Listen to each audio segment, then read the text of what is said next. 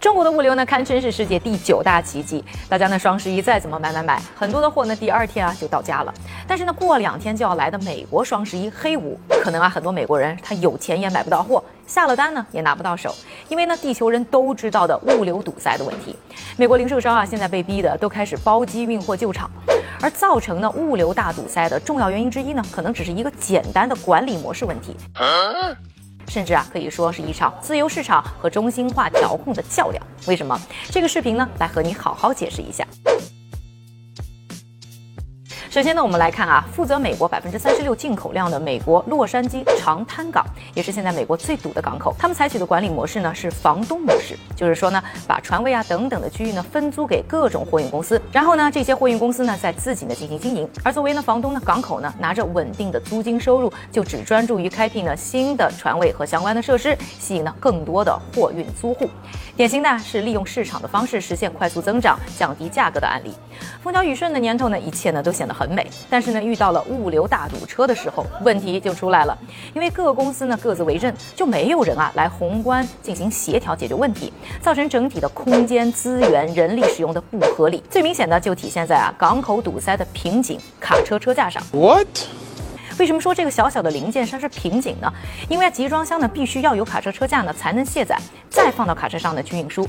一般的卡车的车架呢都是呢海运公司自己配的，而现在呢在长滩港呢就常常因为呢车架不够，或者更准确的说是自己公司家的车架不够啊，没法卸货，堵塞了整个呢运输的链条。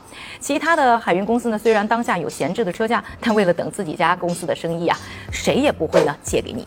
所以其实有卡车车架，但是呢卡车车架还是死死的卡住了港口。的脖子，再到呢美国另一头的弗吉尼亚港，运营方式呢就完全不同，是州政府呢来全权运营的。因为呢一切发展需要的投资呢都是要靠呢纳税人点头，所以呢同一时期发展的速度是远远跟不上长滩港。但是呢弗吉尼亚港内的一切都听呢港口自己来安排。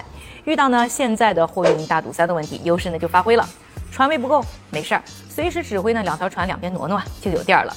这个都是长滩港呢想都不敢想的，很多啊在长滩港呢要协调几个月才能搞定的事情呢，这里呢立刻就帮你解决。哦，上面有人。再说到呢卡长滩港脖子的卡车车架。在弗吉尼亚港呢，也完全不是问题，因为在二零零七年的时候呢，弗吉尼亚港呢就开始呢把海运公司手上的卡车车架呢统一收在一起，进行呢统一管理，一用一租。不愿意交卡车车架没问题，那你就不能用港口。所以呢，海运公司呢都很配合。这样一来，遇到当下的危机，弗吉尼亚港呢就可以充分利用呢手里的卡车车架进行呢按需分配。